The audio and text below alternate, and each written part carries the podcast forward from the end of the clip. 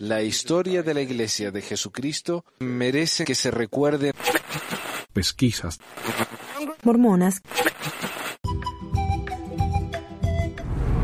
Hola a todos, bienvenidos a otra edición de Pesquisas Mormonas, les habla Manuel. Primero que nada quiero disculparme por la calidad del audio de esta introducción. Es que no estoy en casa y me olvidé el micrófono con esto de las fiestas.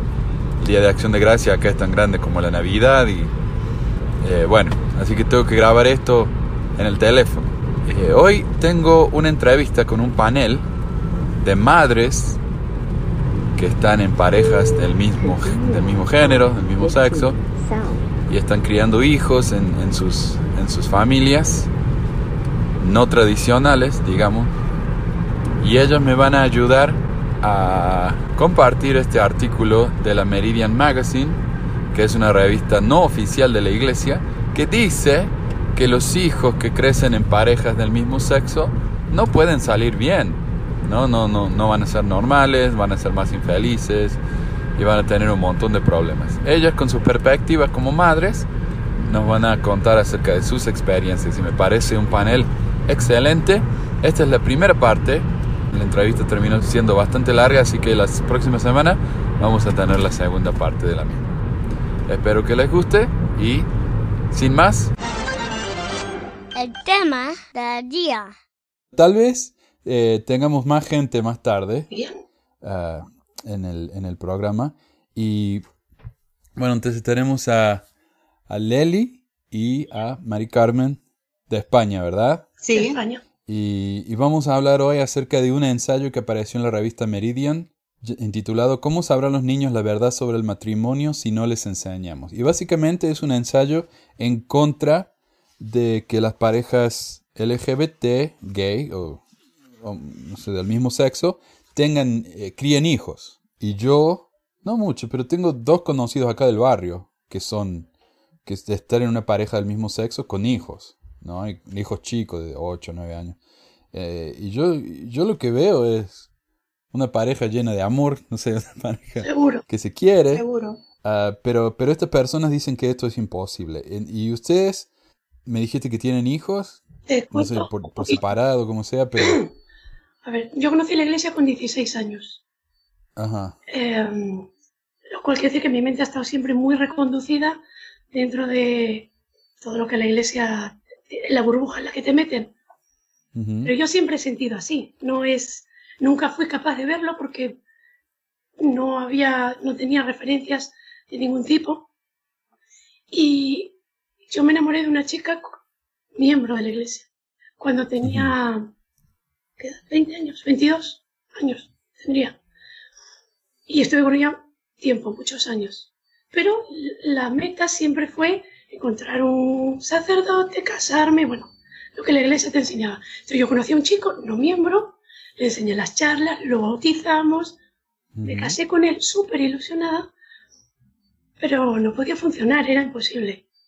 Tuvimos dos niños eh, maravillosos y pues en al, los años, no muchos, nos divorciamos. Pues no pasarían ni, ¿qué te digo? ocho años, siete años. Uh -huh. Seguimos manteniendo la amistad, por supuesto, y el contacto, y el afecto, y el cariño. Y él conoce todo de mi vida, tenemos una relación estupenda. Se, se lleva muy bien, muy bien, muy bien. Yo me llevo muy bien con toda su familia, todo eso está estupendo. Claro. Pero después del divorcio, como seis, siete años después, yo dejo la iglesia a los tres años de divorciarme por, porque por un montón de razones que no vienen a cuento ahora, pero a los sí. tres años de, de, no ir a la iglesia, empiezo a leer cosas acerca de, de, la homosexualidad que para mí era algo inexistente. O sea, totalmente inexistente. Entonces, a partir de ahí yo empiezo a leer, a contacto con, una, con un programa de mi ciudad donde vivo, en Bilbao, y hay un psicólogo, bueno, un montón de gente que me explica un poco también cuál es mi situación. Les hablo de la iglesia, bueno. Y, y yo, por fin, por primera vez en mi vida, yo creo, a pesar de haber tenido una relación homosexual anteriormente, cuando era muy jovencita, a pesar de eso, recién yo me doy cuenta que lo que a mí me faltaba para estar completa o ser feliz o verme a mí misma era reconocer que era homosexual, homosexual desde, el nacimiento. El sufrimiento todo ese tiempo en la iglesia, sentimiento de culpa, de... fue tan espantoso todo, que redescubrir quién era por primera vez fue una cosa increíble. Es como salir de un túnel o, del subsuelo de un sótano y respirar aire. Yo recuerdo la conversación, porque yo estaba divorciada y mis niños vivían conmigo. Andrea tenía 10 años, tenía Andrea. 10 años, 10 años. Y recuerdo que ella me preguntaba, ¿estás muy feliz? ¿Por qué estás tan contenta? Recuerdo que le conté un poquito todo, la llevé al centro para que ella oh, dice, pues si tú estás feliz, mamá, yo estoy feliz. y eso fue todo. Sí, fuimos a ver una película, fue fantástico. Y mi niño, que era más chiquito cuando aquello, pues llevan cuatro años, entre las dos hablamos con, con él. Muy bien, hasta el día de hoy. Son niños felices, inteligentes, fantástico. Hablé con mi familia, tú conoces a Rosa, mi hermana, y fue una preparación mental, pero fue bien. Sobre todo con Rosa. Los demás fue más poco a poco, que tengo más hermanos. Y hasta aquí hemos llegado. Rosa es un apoyo increíble. Lo curioso de nosotras, y es lo que te iba a contar, que cuando nosotros nos conocimos, ella ya conocía a mi familia de cuando Rosa sirvió la misión aquí en Canarias. Entonces, ellas se conocen hace 31 años y yo recién la conozco hace 8, nada más. Pero ella sabía cuando yo me casé, cuando nacieron mis niños. La, bendición de los niños en la iglesia también me estuve al corriente, yo sin conocerla. Eh, y ella le decía a su hermana, eh, es el cumpleaños de tu amiga, la, de Canarias, felicítala porque no se acordaba. Pero sí, ha sido una historia increíble, increíble. Pero que esta mujer me cuenta a mí que su niña de 11 años le dice, la lleva a ver Rosas Rojas, que es una película preciosa, y le dice, mamá, no te preocupes que yo te ayudo a comentárselo a Adrián y también te ayudo con la tía Rosa, que fue la primera que ella decidió que lo supiera. Y en la playa se llevó al niño, la hermana, y mirando todo el rato para ver la reacción de su tía. O sea, están súper pendientes. O sea, son niños sanos que han crecido con, la, con el conocimiento de su madre, de su sentir, y que en todo momento la han apoyado en, Sí, la, verdad, que, ha sido increíble. Niños sanos, niños que están estudiando sus carreras, están trabajando, tienen sus parejas y es increíble. No, no es increíble, es lo normal. En realmente es lo normal, claro, es lo normal. No es, o sea, yo leo, mira, cuando yo empecé a leer esto, Manuel, yo llegué al tercer, al tercer punto y lo dejé de leer porque me enfadé tanto. Y hoy después de comer digo, es que no vamos a conectar con este hombre, yo necesito leer esto para y, cada vez me iba poniendo peor, más mala. O sea, entonces, yo no sé de dónde sacan, eh, qué, es, qué definición. sí. sí, y esta revista, o sea, no es, y, siempre van a decir que esto no es oficial de la iglesia. Eh, el Pero sitio de la iglesia enseña. Es lo que a mí bueno, sí. ¿eh? Estos son miembros de la iglesia enseñando cosas que ellos aprendieron de la iglesia. Incluso citan algunas referencias de la sala de prensa de la iglesia. Eh, y muchos de los apologistas y miembros prominentes de la iglesia publican en esta revista. Y bueno, como digo, se llama ¿Cómo sabrán los niños la verdad sobre el matrimonio si no les enseñamos? Y comienza diciendo, hace unos meses un sumo consejero de la estaca Sud asistió a una clase con las jóvenes de un barrio que estaba visitando. Hablaban de la atracción hacia el mismo sexo y el matrimonio gay. Los líderes de las mujeres jóvenes fueron muy vacilantes y vagas cuando discutieron el tema porque les preocupaba ofender a una mujer joven en particular. El sumo consejero observó cómo las jóvenes se volvían cada vez más conflictivas y confusas. Finalmente él habló y dijo Déjenme aclararles algunas cosas. Eh, continuó explicando clara y sin disculpas, claramente y sin disculpas que aunque sentir atracción por el mismo sexo no es un pecado, actuar en consecuencias lo es. Él les dijo, el pecado es pecado y es inaceptable a los ojos de Dios. Hola. Hola, Muy buena. Hola, Jenny. ¿Cómo están? Eh, recién estamos empezando. Bien, ¿cómo estás vos? Bien, bien, bien. Gracias, Manu. Gracias por la invitación. estamos hablando acá con, con Lely y con Mari Carmen. El pecado es pecado y es inaceptable a los ojos de Dios. Cuando terminó, una de las jóvenes habló y le dio las gracias. Ella le dijo que los jóvenes están recibiendo tantos mensajes confusos sobre la atracción del mismo sexo y el matrimonio gay que se han convertido en un verdadero desafío para ellos. Ella le dijo que mientras él hablaba, el Espíritu confirmó la verdad de lo que dijo. Ok. Mensajes confusos. ¿Qué son los mensajes confusos que nos está dando la sociedad? Obviamente es que la homosexualidad está bien, ¿verdad? Ah, y el Espíritu nos confirmó de que, de que no, el pecado es pecado. Ah, no sé, ¿tiene algún comentario con eso o seguimos?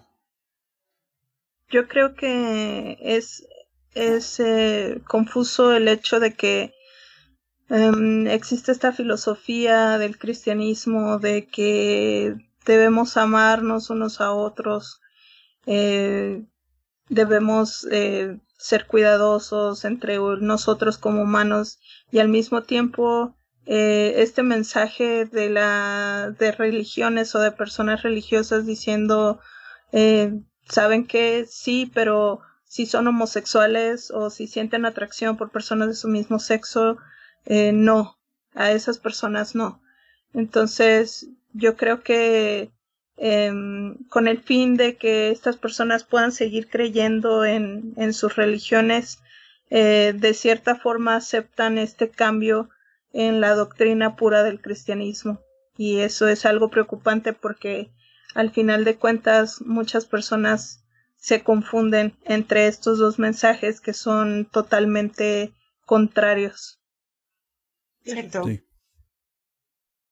sí. en realidad ah, ellos dicen que tienen referencias científicas de por qué eh, para los chicos el criarse en una pareja, en una familia homosexual es malo, pero en realidad el único fundamento que tiene, el único fundamento real, es su fe, su creencia en su religión. El famoso ardor en el pecho.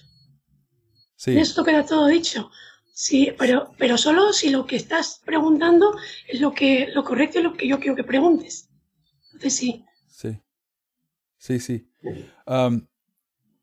Y también enseña que el espíritu confirma la verdad de lo que dijo. O sea, no, importa después de toda la ciencia, el espíritu nos va a enseñar la verdad. A pesar de que muchas otras personas, el espíritu le ha confirmado lo contrario. Eso científicamente pero, es imposible. Pero ya no la ciencia. Hay millones de, no sé cuántos hay en España, que hay 35.000 matrimonios homosexuales. Si se pusieran a estudio solo una décima parte, no, no haría, o sea, la gran mayoría son felices, son personas, lo que tú decías también en un podcast, son honestas, son personas que se aman, personas que crían a sus hijos con total normalidad. Sanas, equilibradas emocionalmente. Exactamente. Sobre todo sanas, sobre todo sanas. Yo creo que, eh, en primer lugar, esto ni se estudia en ningún lado. Eh, en México hace este año lanzaron la primera encuesta sobre, eh, pues sí, salud y eh, salud emocional, salud física de personas homosexuales viviendo en relaciones homosexuales y es la primera vez. Antes de eso, eso era un tema tabú que totalmente no se tocaba. Entonces, ¿cómo vamos a saber realmente si las personas son sanas o no, si les va bien o no, si, o sea, solamente nos podemos guiar por lo que dicen los miembros de la iglesia o en este caso los líderes, que la verdad son, les faltan muchos fundamentos para, para poder afirmar cosas tales como, como las que afirman hasta hoy en día. Sí. Dice, enseñando a nuestros hijos.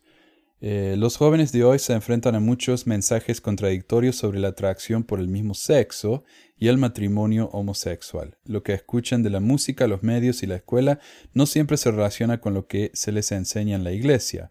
Esto puede hacer que se sientan confundidos a través ¿ah? e incluso enojados. Como padres tenemos la responsabilidad de guiarlos a través de su confusión necesitan ayuda para clasificar las afirmaciones de los activistas sobre la atracción hacia el mismo sexo. necesitan saber cómo las definiciones de justicia, tolerancia e igualdad de la sociedad se relacionan con las enseñanzas de Cristo sobre el amor. También necesitan comprender el impacto que el matrimonio gay tendrá en las personas, la familia y la sociedad. Si no enseñamos a nuestros hijos por qué el matrimonio natural y la familia son esenciales, solo escucharán lo que el mundo les está diciendo. Ellos necesitan escuchar nuestras voces, el Espíritu solo puede testificar de la verdad si lo oyen. Y ahí hay varias cosas que me gustaría que mencionemos. Bueno. Primero, está hablando acerca de eh, cómo necesitan saber cómo las definiciones de justicia, tolerancia e igualdad de la sociedad se relaciona con la Señor Cristo. Eh, el Elder Packer enseñó una vez que no debemos caer en la trampa de la tolerancia. No sé si ustedes escucharon eso o recuerdan. Pero, sí, sí lo hemos comentado alguna vez. Sí, entonces él está diciendo que la tolerancia puede llegar a ser una trampa de Satanás porque ah, empezamos a aceptar cosas que no deberían ser aceptadas. La tolerancia es una virtud, sin embargo, como todas las virtudes, cuando se exagera, se transforma en un vicio. Tenemos que tener cuidado de la trampa de la tolerancia para que no nos capture. Ha cerrado ahí una puerta importantísima para, para lo que es la, la, salida a, a, la sociedad, en realidad a la gente que, ¿Cómo pueden cortarle a los jóvenes que quieren divertirse a esas edades, que lo hemos hecho todo, no escuchar música porque eso lo pueden confundir? No puedes ser tolerante a eso, porque si eres tolerante, entonces estás tocando la tentación y caer en ella. Es siempre acortando y tocando conciencia, acortando y tocando la conciencia, siempre. Esa presión es insufrible. Y este, este afán de, de, que si fuiste tolerante, aunque sea un poco, un poco empático, hacerte sentir culpa, ¿no? Eh, para poderte eh, manipular de una forma más, más sencilla. Eh, yo creo que en su momento todos hemos sentido empatía por alguien o por algo, ¿no? Ah, por alguien a lo mejor que está tirado en una banqueta tomado, un, hemos llegado a sentir esa empatía o esa tristeza por esa persona. Sin embargo, o sea que eso es incorrecto, ¿no? Eh, eh, yo creo que el punto de todo esto es seguir haciendo sentir culpa a, los jóvenes, sobre todo a esta edad donde pues es muy importante que no se desvíen del camino que ellos quieren. Yo por mi parte puedo decir que siempre se me recordó eso. En mi familia casi todos los lunes leíamos lo que es la proclamación, la proclamación para la familia. Eh, mi mamá es ex misionera, entonces, eh, pues a pesar de que ella me recordó toda la vida, pues de la atracción que yo siento por personas de mi mismo género es imposible, o sea, no se fue. Y yo creo que ella intentó, yo intenté y no, no hubo ningún cambio, ¿no? Entonces, eh, no creo que esa sea una solución coherente. Al menos para mí no funcionó. Y pues es, es tonto, es estúpido. Jenny, ¿vos estás en una, en una relación de pareja ahora o, o tuviste? Perdón si es una pregunta muy personal. No, no, no hay problema. Sí, ahorita estoy en una relación. Eh, este, estoy, bueno, es mi pareja y, criamos a una niña también. Oh, ok. Perfecto, entonces. Enhorabuena por la familia, Jenny. Ay, gracias, sí, es hermoso. es hermoso. gracias. También habla aquí de, de, una familia, el matrimonio natural, dice. No sé si usted. La palabra natural aquí es como una eso. O sea, solo es natural si se ciñe a lo que siempre enseñan es el hombre y la mujer, lo que decía Jenny, la declaración de la familia lo deja clarito. Solo vale eso, todo lo demás queda excluido. Totalmente. o sea, todo lo demás es inválido, es, pues, está fuera de su norma, ¿no? Y no, También esto me recuerda a lo que han dicho varios en, en la conferencia. Me acuerdo que el Elder, eh, uno de los apóstoles que ya falleció, el alto, bien alto, eh, Tenía cara de abuelo bien buenito. Pero él, él hablaba, cuando hablaba de estos temas, era. era horrible. O sea, él, él decía, el matrimonio, básicamente que el matrimonio que no fuera un hombre y una mujer, era un matrimonio falso. En inglés, counterfeit, no sé. Otro día lo leímos, no sé dónde lo leímos. Hmm. Deseamos que nuestra voz se escuche en oposición a los estilos de vida falsos y alternativos que tratan de reemplazar la organización familiar que Dios mismo estableció. También deseamos que nuestra voz se escuche al afirmar el gozo y la realización que brinda la familia tradicional. Estilos de vida falsos, falsos, falsos. Era un matrimonio falso. O sea, acá está diciendo de nuevo, no solamente falso, ni siquiera es natural. ¿Verdad? Ah. Entonces, uno, uno generalmente cuando está eh, escribiendo un ensayo en el que, de, investigación, busca evidencias o, lee las evidencias y entonces uno llega a la conclusión. Pero este no, este empieza con la conclusión de una, ¿verdad? No, y, su, su, apoyo para la veracidad de todo lo que dice, el testificar eh, por el espíritu, por el pues eso, que te arde el pecho. Las emociones con... Pues eso, esas son sus pruebas. Si sientes bien es bueno y si sientes mal es que no es bueno. Y la realidad es que no hay ninguna, eh, no hay nada que uno no pueda afirmar por medio de los sentimientos. Ah, si yo me siento bien cuando escucho historia de unicornio, eso no quiere decir que los unicornios sean reales, pero es lo que me están enseñando aquí. Uh, Voy a saltear esta parte sobre la familia, que me parece medio irrelevante, pero dice, respondiendo a las demandas de los activistas. Eh, los activistas gays hacen muchas afirmaciones convincentes sobre la atracción hacia el mismo sexo. Podemos ayudar a nuestros jóvenes a discernir la verdad con respecto a estos reclamos, dándoles información sólida y argumentos razonados de fuentes tanto seculares como religiosas. Existe una gran creciente un gran y creciente cuerpo de investigación que afirma el valor del matrimonio hombre-mujer y las familias naturales, otra vez.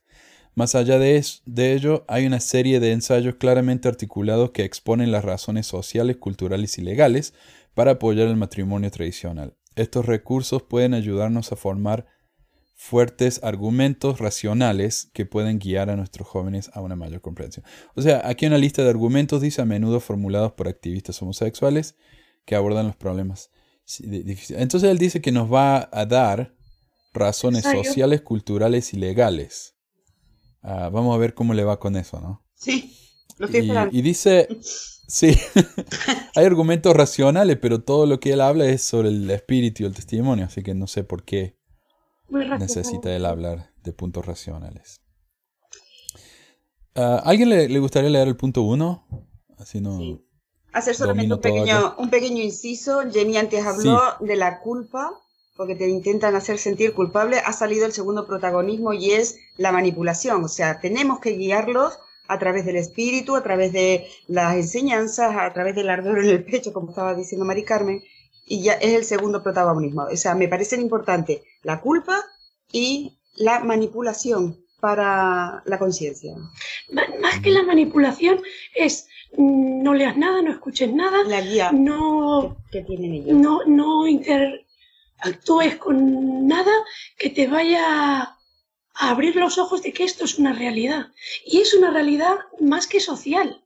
Está en las escuelas, está en todos lados, es y, los, y, la culpa de esto, entre comillas, la tienen los, los, tiempos en los que estamos, que todo es mucho más visible, tenemos mucho más... Uh, yo nunca hubiera sabido que era homosexual si no es porque yo hubiera tenido acceso a leer en Internet, a tener eh, mi primer libro que me habló de esto, poder hablar con otras personas que no conocía, excepto a través de Internet.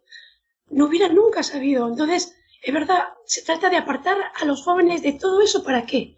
Para que no lo conozcan y oculten su realidad como la tenía oculta yo debajo de una losa que me estaba pisando la mente y, el, y, el corazón casi. Me parece importante los tiempos que vivimos por eso, porque estamos viviendo en, una información donde si para ello es angosto el, el, camino donde se nos podemos desviar, ¿verdad, Jenny? También es angosto eh, la mentalidad que tienen para, para el siglo XXI que estamos, por favor. Es que no... Sí, es que quieren forzar a estas generaciones a vivir en tiempos retrógrado. Retrógrados, a que su mente sea muy estrecha. Y eso yo creo que es algo que a los millennials no nos está gustando y mucho menos a la generación que sigue les va a agradar, ¿no? Este, yo recuerdo que para mí fue muy difícil, ni siquiera tuve un libro, ni siquiera conocí más gente como yo, yo pensé que era la única mormona que era lesbiana en todo el mundo. Lo mal eh, sentir eso, claro. Me hace sentir muy mal. Eh, lo que pasó es que del trabajo me tuvieron que mandar a terapia. A terapia. Y en terapia me, me dijo, pues la psicóloga, su consejo fue, busca más gente como tú. Y yo, pero ¿dónde voy a encontrar más gente como yo? O sea, soy, sentía yo que era la única. Y este, y, y traté de seguir su consejo, buscando más, más gente como yo. Dice, busca comunidades de personas que piensen como tú, que sean homosexuales también y, y fue lo que tuve que hacer y entonces encontré, tuve que encontrar una familia o un apoyo, un grupo de soporte afuera de mi familia y, y afuera completamente de todo lo que yo tenía eh, en el trabajo, compañeros del trabajo eh, y así fue, pero de ahí en más, o sea, yo me estaba ahogando por la culpa, por la culpa y, y por el hecho de que no podía hacer lo que se me estaba pidiendo, ¿no? Entonces sí es algo muy complicado y, y, y de verdad, si no hubiera sido por la empresa donde trabajaba, por su, la mente abierta a la empresa, por haberme mandado a terapia, no sé qué pasaría, no sé qué hubiera sido de mí. está, pues sí. Qué bueno. Pues sí. siempre hay alguien dispuesto a ayudar. Número. Bueno, y ya van dos, dos veces este año que el, el nuevo profeta ha pedido a, a los jóvenes y a las mujeres que hagan un ayuno de las redes. O sea, y los discursos que escuchamos, y no ¿Perdón? Me pareció llamativo cuando leí la noticia de lo, de eh, la, abstinencia para todo el mundo eh, de los de 10 días, me pareció curioso. Pero cuando el llamamiento fue exclusivamente hacia las mujeres, me pareció surrealista. No le vi el sentido. No lo, a pesar de que la explicación del artículo que leí estaba razonado, me pareció aún así increíble. Eh, más surrealista el hecho de que mucha gente lo hizo, ¿no? O sea, eso a, mí me sorprendió. Bueno, punto uno. ¿Las personas atraídas por el mismo sexo no merecen estar en una relación que les traiga felicidad? ¿Quién le gustaría leer eso? Yo. A ver. Ok, gracias. Todos los estadounidenses tienen la libertad de vivir como quieran, pero nadie tiene derecho a redefinir el matrimonio para todos los demás. En las últimas décadas, el matrimonio se ha visto debilitado por una visión revisionista que trata más sobre los deseos de los adultos que las necesidades de los niños. Esto reduce el matrimonio a un sistema para aprobar vínculos emocionales o distribuir privilegios legales matrimonio, qué es, por qué es importante y las consecuencias de redefinirlo. ¿Qué necesidad tienen de redefinir un matrimonio o la palabra matrimonio? Eso para empezar para mí, no, no. Especialmente los miembros de la iglesia o los líderes de la iglesia quienes redefinieron el matrimonio eh, para que fuera un hombre y muchas mujeres. Sí, como para dejarlo claro. Una mujer y muchos hombres. Sí. Pero ahora ellos son los jefes, ¿no? Lo que deciden quién es.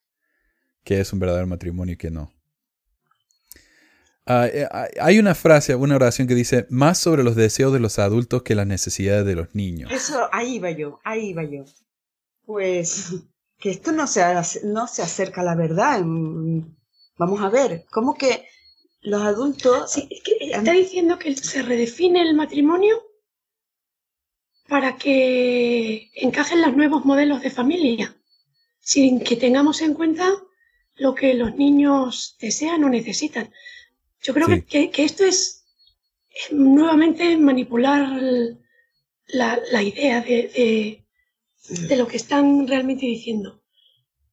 En mi caso, yo tengo dos niños, son míos, son naturales. quiero decir, nacido de mí, pero serían igual si fueran adoptados. Sería exactamente lo mismo. Mi principal, y eso es lo que siempre hablamos, son la, cosa más, eh, la cosa, el, motivo más importante por lo que te levantas cada día, un padre, tú eres padre, Manuel, sabes de lo que hablo, y quién está criando a una niña, a un niño. Entonces, siempre es tu prioridad, no vas a querer lo mejor para él. Y lo mejor para él, yo siempre he oído toda mi vida, y es lo que mis padres también me han enseñado, es atender sus eh, necesidades emocionales, las necesidades de amor, luego sí, las necesidades eh, físicas o las eh, intelectuales. intelectuales, del día a día, pero que no quiere lo mejor para sus hijos. Y yo tuve un marido, fue bien, pero la mejor decisión, y lo hemos hablado muchas veces posteriormente, la mejor decisión fue divorciarnos, porque no éramos felices, no estábamos bien, nuestros hijos no estaban bien. Y más adelante hay una parte que sí que me gustaría comentar un poco más acerca de esto, pero es verdad que mm, sí hacía falta una nueva redefinición de, del concepto de matrimonio, porque siempre nos enseñaron que lo único válido, lo único que funciona, lo único que sirve, lo único aceptable, porque lo natural, entre comillas, es el matrimonio entre un hombre y una mujer. Y no es cierto. Pero no es cierto no porque yo lo diga, es cierto porque la, la, la experiencia de cientos de personas en el mundo, tanto padres como hijos que viven esa realidad, y es una realidad, es la que realmente está diciendo un hombre y un hombre son una familia, una mujer y una mujer es una familia, un hombre solo con sus hijos es una familia. Y, sí, hasta ahora no ha dado ningún argumento de por qué es, es malo. Eh, ni porque tampoco da un argumento de por qué es dañino para los niños, ¿no?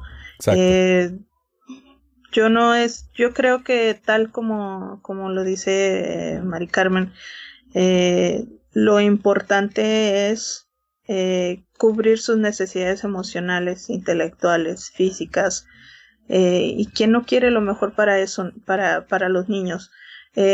a lo mejor yo lo veo también como es la generación que nos sigue a nosotros como humanos. ¿Qué vamos ¿Qué va a hacer esa generación por el mundo? ¿Qué va a hacer esa generación por la sociedad? Eh, si, si solo los queremos tener a fuerza en un matrimonio que no funciona, ¿no? Por ejemplo. O si los queremos tener a fuerza con un padre que es agresivo, que es violento, o que está engañando a la madre. O sea, ¿qué, qué clase de beneficio es ese? Sí, no, no, se me hace un, un argumento eh, poco creíble. Bueno, para mí es poco creíble y, y se me hace poco razonable y poco lógico. Eh, sobre todo si viene de un, personas que han redefinido el matrimonio, como bien lo dijo Manuel, eh, como el hecho de que un hombre puede casarse con muchas mujeres, ¿no? O sea, es, es un poco absurdo. Y aquí viene a cuento lo que comentábamos antes acerca de, de mm, la tolerancia de la que hablaba, de la igualdad, de la justicia, esas tres conceptos que son fundamentales en, en la enseñanza a un niño, si solo le enseñamos lo que cabe en su tolerancia, en su justicia, en su igualdad, ¿qué niños vamos a criar? Si excluyen a una parte de la sociedad importantísima y cada vez más visible les guste o no, porque es una realidad. tenemos que enseñar a nuestros niños fuera de, de una tolerancia manipulada o sesgada, una justicia que se adapte solo a las personas que son aceptables o naturales y una igualdad solo para quienes se adoptan o se caben en el canon que la iglesia enseña. Exacto el molde, sí.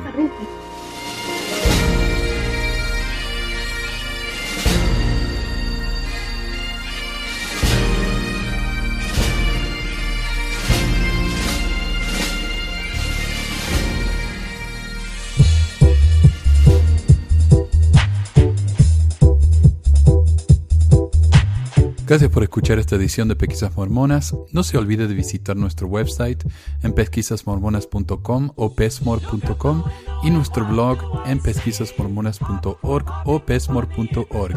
También tenemos un grupo de Facebook donde la discusión siempre es animada y si tiene un comentario, pregunta o hate mail, puede enviarlo a manuel.pesquisasmormonas.com. Y si por alguna razón ha abandonado la iglesia y ya no sabe qué hacer con todos esos miles de dólares extras, ahora que ya no paga el diezmo, le agradeceríamos si nos envía uno o dos dólares por medio de Patreon en patreon.com barra pesquisas mormonas o en paypal.me barra pesquisas mormonas para ayudarnos a cubrir los gastos de domain y hosting del podcast. Muchas gracias de nuevo y hasta la próxima semana. La música del comienzo del podcast es la canción de la primaria Historias del Libro de Mormón por Clive Romney. La canción previa a esta es Lo el Profeta del ex de Acevedo y esta es la versión de la banda Roosters de la canción de la primaria Palomitas de Maíz. ¿Por qué a pesquisas mormonas? Para que mi papá pueda parar los websites del podcast y de los videos. Gracias. Pues quizás hormonas. Pi, pi, pi.